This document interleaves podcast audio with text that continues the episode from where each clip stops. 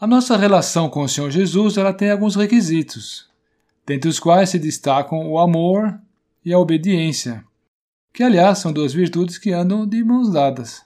É impossível separá-las.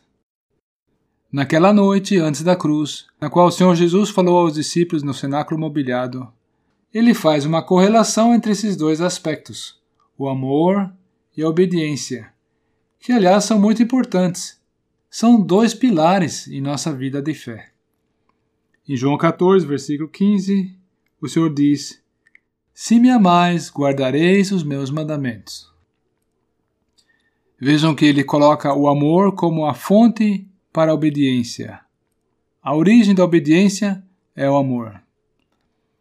E no versículo 21 de João 14, aquele que tem os meus mandamentos e os guarda, esse é o que me ama.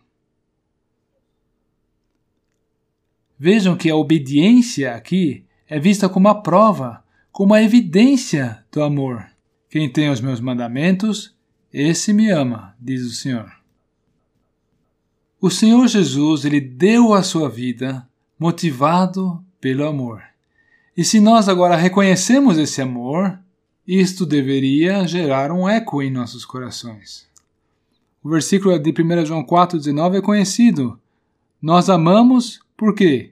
Porque ele nos amou primeiro.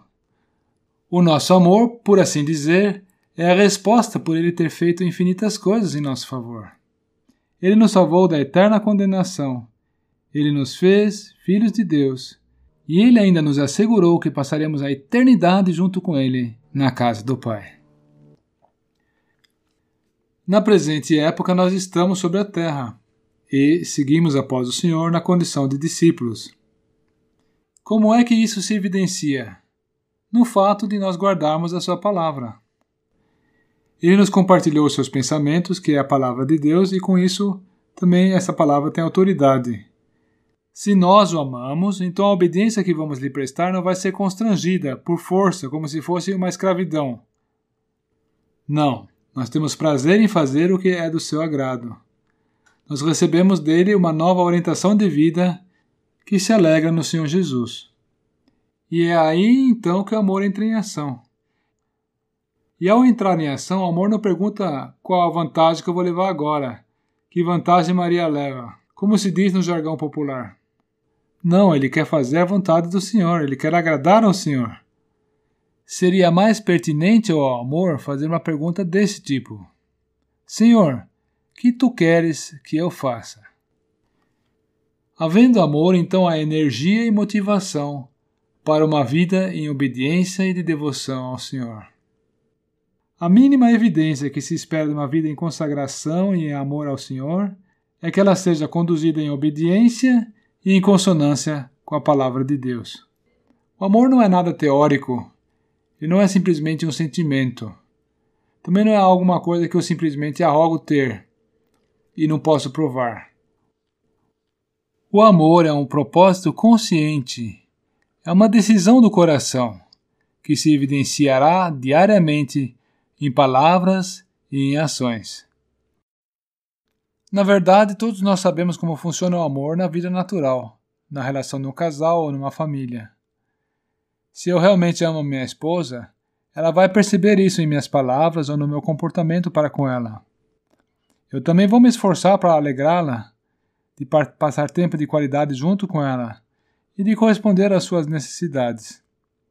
O amor dos filhos aos pais pode se manifestar no fato de que eles são obedientes aos pais. Muitas vezes, e mesmo sem ter recebido ordens expressas, os filhos vão saber como corresponder à vontade dos pais e satisfazer aos seus anseios. E quando, desta forma, se manifesta uma consonância das expectativas, fica evidenciado que existe o amor entre as partes. A mesma coisa acontece em nossa vida de fé. Quando nós realmente amamos ao Senhor Jesus, isso vai se manifestar em nosso comportamento. Neste caso, eu passarei a tomar as minhas decisões sob oração. Eu terei prazer em ler diariamente a Bíblia. Eu estarei sempre perguntando ao Senhor quais as tarefas que Ele tem preparado para mim hoje. Nos tempos bíblicos, o Senhor Jesus havia feito uma pergunta para Pedro, a qual ele repete para mim hoje. Tu me amas? Tu me amas? Qual será a minha resposta, hein? E qual será a tua resposta?